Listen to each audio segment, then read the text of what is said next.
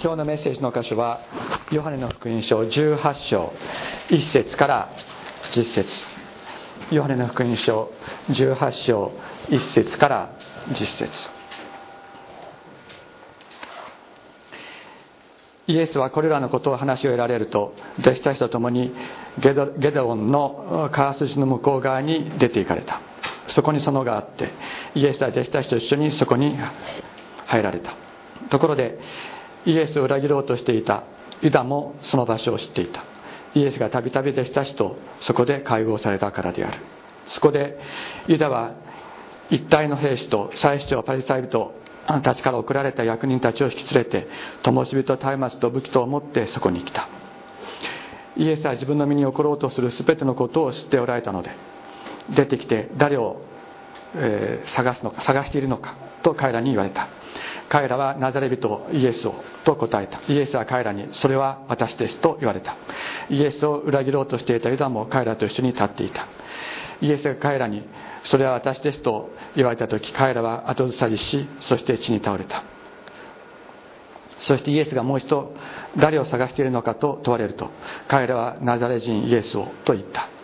イエスは答えられた。それは私だとあなた方に言ったでしょう。もし私を探しているのならこの人たちはそのまま去らせなさい。それは私があなたにくださったもののうちただ一人も失いませんでした。と言われたイエスがとイエスが言われた言葉が実現するためであった。シモン・ペテロは剣を持っていたがそれを抜き大祭司のしもべを打ち右の耳を切り落とした。そのしもべの名はマルコスであった。そこでイエスはペテロに言われた。剣を鞘に収めなさい。父が私にくださった杯をどうして飲まずにいられよう？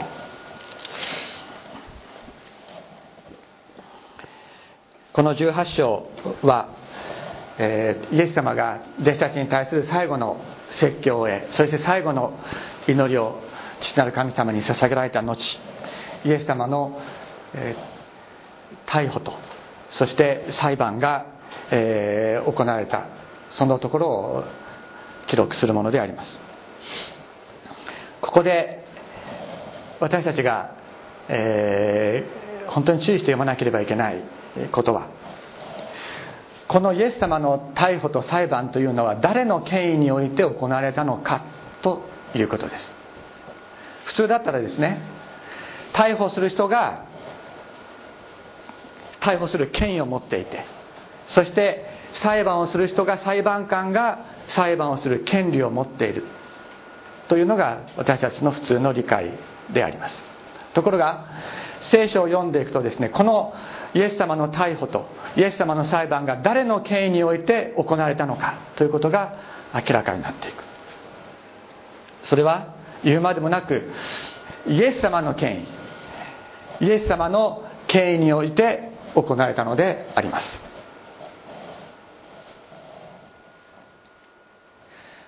イエス様の十字架は敗北ではありませんでした。勝利であったのです。またイエス様は弱い人間の代表なのかそうではありません。イエス様は勝利の王であられたのであります。すいませんお願いします、えー鎌倉の雪の下教会というところで長く伝道なさり本当に素晴らしい説教を残している加藤恒明先生という方がいらっしゃいますけれどももう引退なさいましたが今、えー、説教塾っていうのをねあのもう80何歳でなさってて若い説教者たちを育てていらっしゃる。でその先生がヨハネの福音書の、えー、説教を本に残していられいらっしゃるんですけどもその中で、まあ、こういう内容のことを言ってらっしゃるんで言ってらっしゃいます、えー言葉の言葉はその通りではないと思いますけれどもこういう内容のことをおっしゃってるそれはクリスチャンたちはですね十字架のイエス様に弱い自分を投影してそして十字架に弱々しいイエス弱々しくなったイエス様のイメージを持ってしまってるんじゃないのかというふうなことを、えー、言ってらっしゃるところがあるんですね。確かにイエス様は馬小屋で生まれて本当に弱い姿でやってこられた。そしてその弱い姿でやってこられたそのあかわいそうなイエス様というイメージを私たちはなんとなく自分に重ね合わせてですね十字架にかけられたイエス様ああかわいそうなイエス様というふうに思ってしまっているところがあるんじゃないのかっていうふうに、えー、加藤先生はおっしゃってるんですね。でそういう部分っていうのは確かにあるかもしれない。むしろ聖書はここで何て言ってるかというと主イエス様は勝利者であられたということをはっきりと述べている。そのことを私たちはもっと心に留めるべきだということをおっしゃっています。私もその通りであると思います。イエス様はヨハネの福音書10章18節でこのように言ってらっしゃる。誰も私から命を取った者はいない。私が自分から命を捨てるのです。私にはそれを捨てる権威がありそれをもう一度得る権威があります。私はこの命令を私の父から受けたのです。そしてイエス様はさらにおっしゃっています、えー、その少し前ですけれども10章の10節。私が来たのは羊が命を得またそれを豊かに持つためです。私は良い牧者です。良い牧者は羊のために命を捨てます。私は羊のために私の命を捨てると言われたイエス様がいる。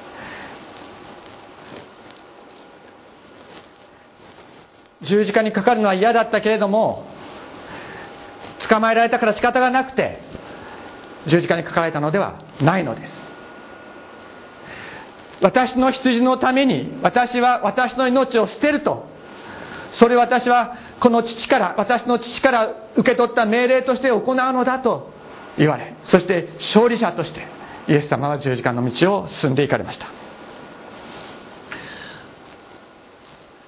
誰も私から命を取った者はいません。私が自分から命を捨てるのです。私にはそれを捨てる権威がありそれをもう一度得る権威がある。私はこの命令を私の父から受けたのだとイエス様はおっしゃっています。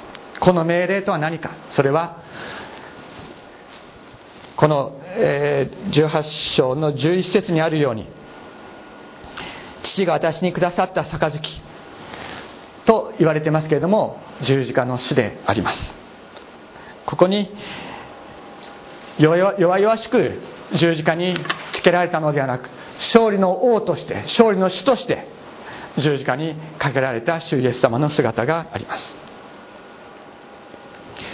ここにですね18章の最初のあたりに、えー、イエスはこれらのことを話を得られると弟子たちと共にケデロン川の川筋の向こう側に出て行かれた。そこにそのがあってイエスは弟子たちと一緒にそこに入られたとあります。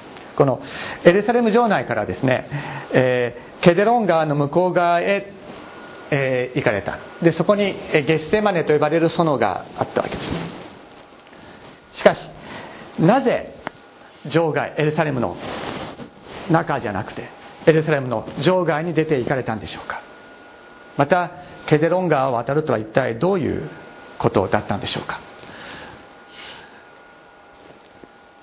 ここに書いてあるようにですねそこに園があって、えー、イエスは弟子たちと一緒にそこに入られた。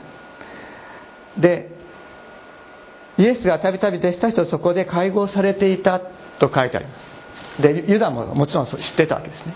だからそのゲッセマネの園というのは弟子たちの会合の場であってイエス様がよく祈っておられた場所であったわけですね。そしてまた弟子たちに祈りを教えられた場でもあると思います。他の福音書を見るとここに座って祈ってなさいと言われているところがある。だからイエス様は弟子たちに祈りを教えられた場所でもあった。ユダももちろんそこで祈ってただろうし、えー、よく知った場所であったわけです。でイエス様はそこに意図的にいらっしゃったわけなんです。でなぜかというとユダがそこに来ることを知ってた。んですこの最後の晩餐が行われた場所というのはイエス様の、え、知り合いというか、ま、マルコの家だったと言われています。ですからマルコの家でよく食事をした後にみんなでじゃあゲセマネの園行こうって言って行ってらっしゃったんだと思うんですね。だから、えー、ユダがそこに来ることを知っていました。で知っていてわざわざ行ったわけです。知っていてわざわざ行ったわけです。それは自ら逮捕されるためであったわけですね。行ったらたまたまユダが来たんじゃなくてユダが来ることを知っていてそこに行けばユダに捕まるユダが人々を連れてやってくるということを知っておられた。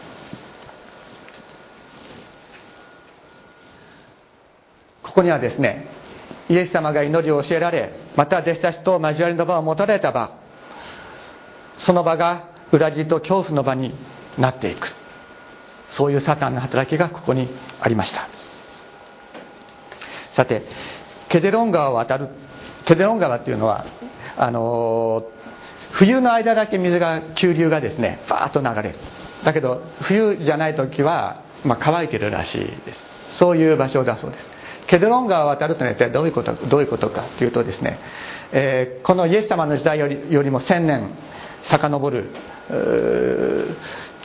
紀元前10世紀のあたり、えー、ダビデダビデ王がですね、えー、息子のアブシャロムに、えー、反乱を企てられてそして危うく殺されそうになった。でその時にケデロン川を渡って逃げた。ということが聖書に書いてあります。ですからケデロン川を渡るということは王の受難を意味しているのでもあるんですね。イエス様は王としてダビデ王が逃げた道を通ってと行かれた。そこに受難を受ける王の姿を見ることができます。そして12章にはですねイエス様は王としてエルサレムに入場なさったことが書いてある。主の皆ホサナ主の皆に寄ってきたる方に祝福あれと多くの者たちが観光して迎えました。そしてイエス様は18章ここで場外で逮捕されてそして19章で場外で十字架にかけられるということが、書かれている。でちょっと地図を用意してきたんですけれどもあそうですね。その前に。場外って何かというとですねこう守られてない場所城壁の外ですから守られてない場所なんですね場外というのは。で悪魔の支配する場所を表すわけです。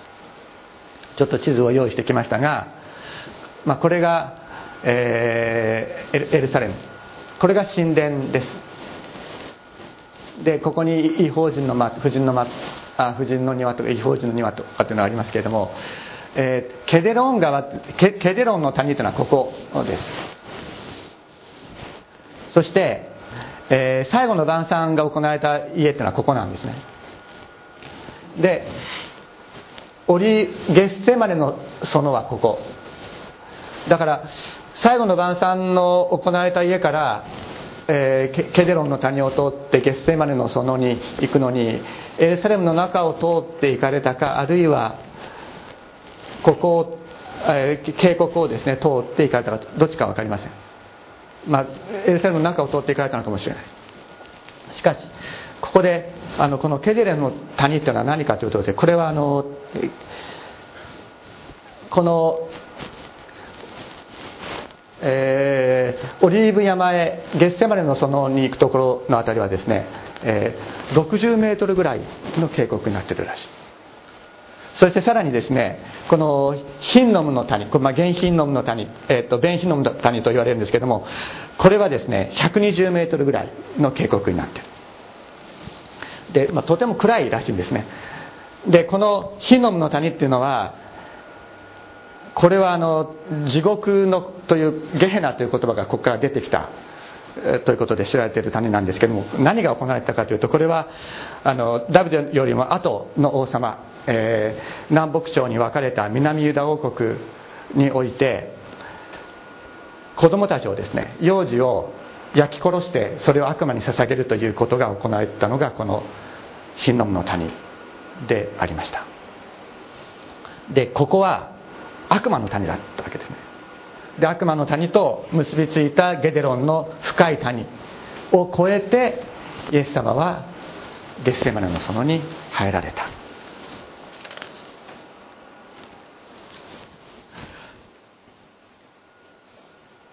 う一つよろしいですか？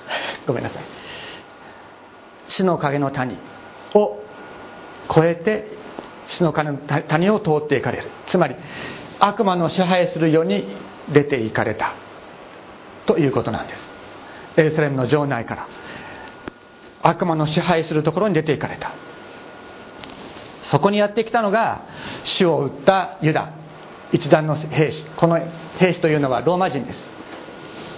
一団一団というのは一つのグループの兵士それはまあ600人ぐらいだったというふうに言われています。この聖書の中の方に書いてありますけれども600人程度であったと。そして最初これはサドカイ派です。それとパリサイ人から使わされた役人が一緒にいた。このサドカイ派とパリサイ人っていうのはパリサイ派っていうのはもう犬猿の中です、えー、でローマとパリサイ人っていうのはもうこれも非常に対立の関係にあった。だからイエス様を殺すという目的以外では決して一致できない者たちがイエス様を殺すということのためには一致してイエス様に立ち向かってきた。ここに悪魔の支配があったのです。イエス様が場外エルサレム場外に出られた理由はこれはヘブル書の13章に書いてあります。動物の血は罪のための供え物として大祭司によって聖女の中まで持っていかれますが体は宿営の外で焼かれる。ですからイエスもご自分の血によって民を聖なるものとするために門の外で苦しみを受けられました。とあります。でこの根拠は出エジプト記の29章の14節から来てるんですけれども血は聖女の中で流される。けれども体は動物の牛ですね。の体は宿営の外で焼くということがこう決められていたわけです。ですからイエスもご自分の血によって民を聖なるものとするためにご自分の体は門の外で苦しみを受ける。つまり悪悪魔が支配するところで苦しみを受けるということが定められていたのだというのです。これはどういうことなのか。サタンの支配下にある者たち。つまり場外にいる者たち。支配サタンに支配されてしまっている者たちのためにご自分も城の外で苦しみを受けた。それは城の外にいる者たちの罪の贖いとなるためであり城の外にいる者と共にいるためでありました。この城の外にいる者というのは誰だったんでしょうか？それはこの私でありあなたであったのです。イエス様を知るまで私たちは全員城の外にいてそして悪魔の支配の中にあったのです。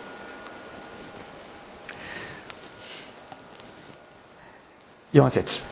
イエスは自分の身に起ころうとする全てのことを知っておられたので出てきて誰を探しているのかと彼らに言われた。えーと、こちらの方あの聖書の方には誰を探すのかと書いてありますけどもこれはですねあのちょっとしたミスですね。探しているのかとしなければいけなかったところちょっとあの翻訳をする時のミスでこのようになってるなっています。誰を探しているのか。と彼らに言われた。彼らはナザレ人イエスをと答えた。イエスは彼らにそれは私だと言われた。イエスを裏切ろうとしていたユダも彼らと一緒に立っていた。自ら包み出た。隠れてた隠れてたところを捕まったんじゃないんです。自ら進み出ていったのです。そしてそれは私だと言われた。これはギリシャ語ではですね英語エイミー英語英語っていうのが私英語だったら愛ですね。でエイミーっていうのがあの英語だったら am I am という。私私だ。私がそれだという意味でも使える。ところがこれは神学者たちが揃って、えー、共通に理解していることでありますけれどもこの英語エイミーというのは私はある。というえー、イエス様の実存の宣言であったと言われています。出エジプトの時主がですねモーセにお示しになったご自身の、名前それは「私はある」でありました。神様がモーセを召してですねエジプトに使わすとエジプトに奴隷になっている私の民を救出しろと言われた時にあなたの名前なんでそのあなたをお前を使わせた神の名前なんだと聞かれるでしょう。その時何て答えたらいいんですか？とモーセが質問しました。すると主は言われました。私はあるというものだ。私はある。それが私の名だと言われたのです。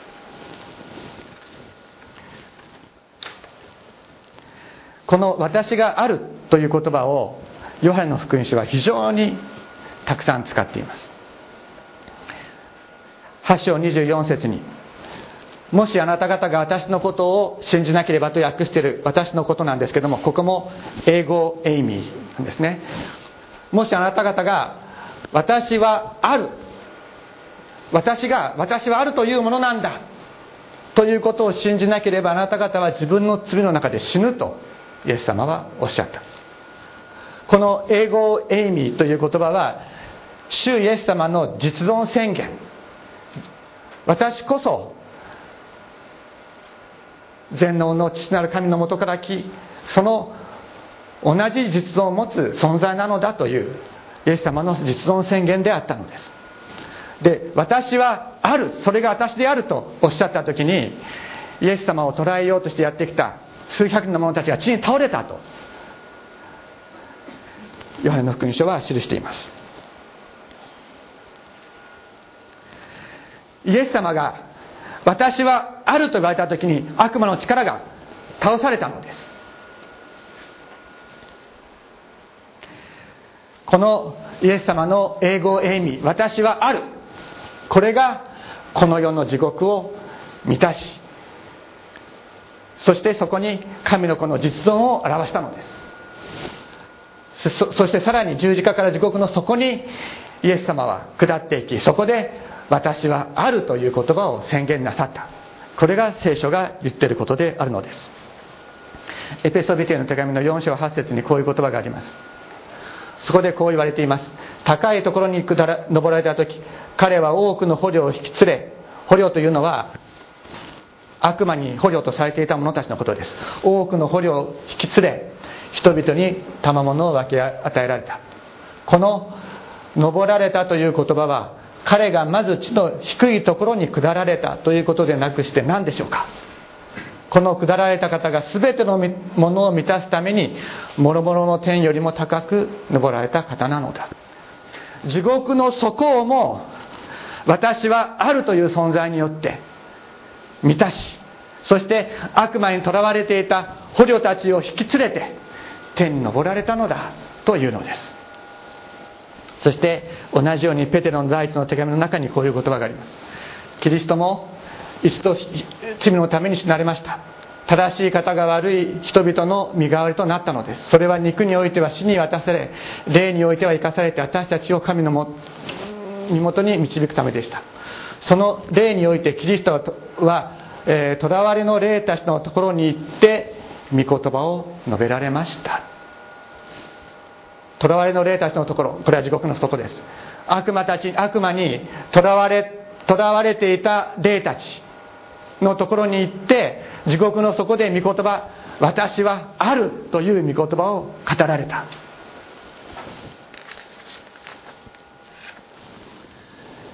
イエス様はまさに天と地地獄を満たす主私は存在する。私はここにいると。地獄の底でも。この地上でも。また天でも。それを宣言なさる。この方が私たちの主イエス・キリストであります。そしてこの「私はある」という英語エイミー。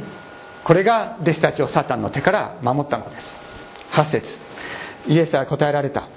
それは私だ英語エイミーとあなた方に言ったでしょう。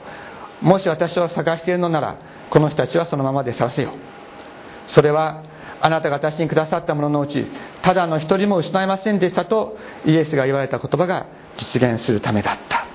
とあります。イエス様が自ら進み出て私がそれだ。私がここにいる。私が存在するものだ。実在者だ。と言われた時にイエス様を捕らえようとしてきた者たちは地に倒された。そして私だけを縛って連れて行けとおっしゃおっしゃってくださった。だから弟子たちは救われたのです。シモン・ペテロは剣を持っていたがそれを抜き大祭司のしもべを打ち右の耳で、え、右の耳を切り落とした。そのしもべの名はマルコスだった。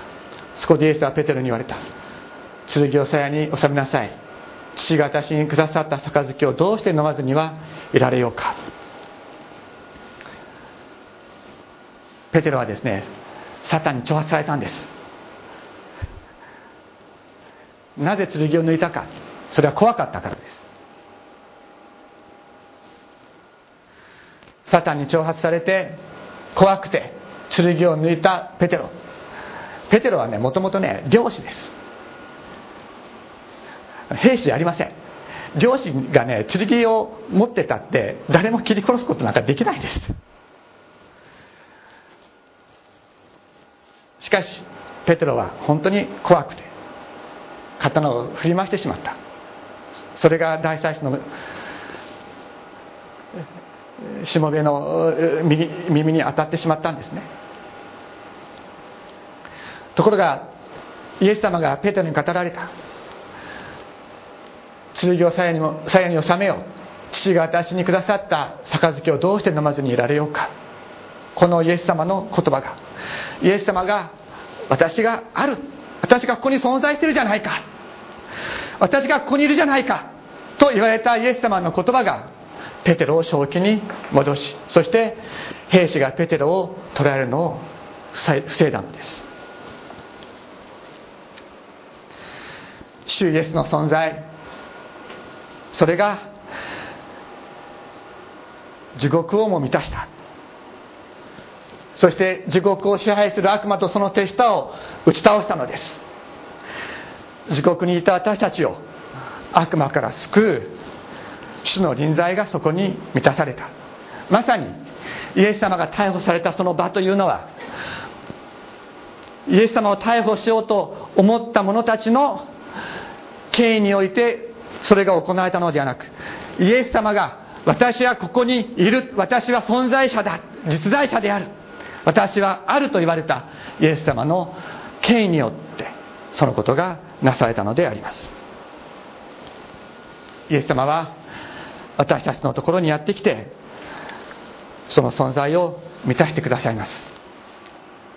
私たちはいろんな苦しみを受けることがあるでしょう。傷つけられあるいは倒されるようなことがあった時に本当に自分はこここの世にここはこの世の地獄だと思うような時があるかもしれない。しかしそのようなところに私はある私は存在すると言われたイエス様がやってきてご自身の臨在を満たしその実像を満たし私たちを悪魔の手から救ってくださるのであります。イエス様はおっしゃっている。私はここにいると。私はここにいるとイエス様はおっしゃっているのであります。ダビデは歌いました。主は私の魂を生き返らせ皆のために私を義の道に導かれます。たとえ死の影の谷を歩くことがあっても私は災いを恐れません。あなたあなたが私と共におられますから。私たち全員私たちは全員必ず死の影の谷を歩く。そのそのような時を迎えます。それがいつ来るのか私たちには分かりません。今日この場から帰っていく時にそういうことが起こるかもしれない。あるいは数十年の後に起きるかもしれません。必ず全員がその道を通るのです。しかし地獄の底を満たされたイエス様地獄の底に行って私はそこ私はあると宣言なさったイエス様が私たちをその場で導くのです。私はあると地獄の底で語られて悪魔を倒されたイエス様が私たちを苦しめようとする悪魔を倒してくださるのであります。先ほど歌った「主は我が飼い主」をもう一度賛美しましょう。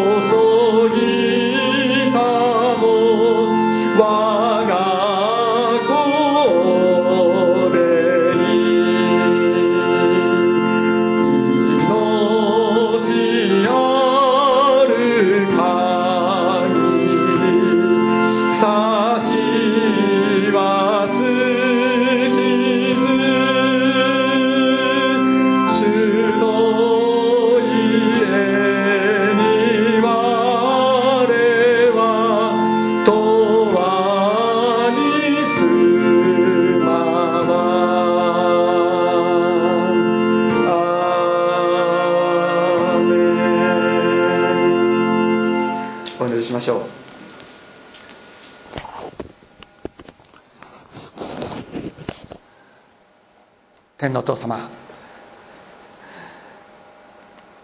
勝利者である主イエス様あなたを心から褒めたたえます。あなたは捕らえる者がやってきた時に自ら進み出て私はあると宣言してくださいました。あなたが死の影の谷の中で私はあると地獄の中で私はあると宣言してくださった。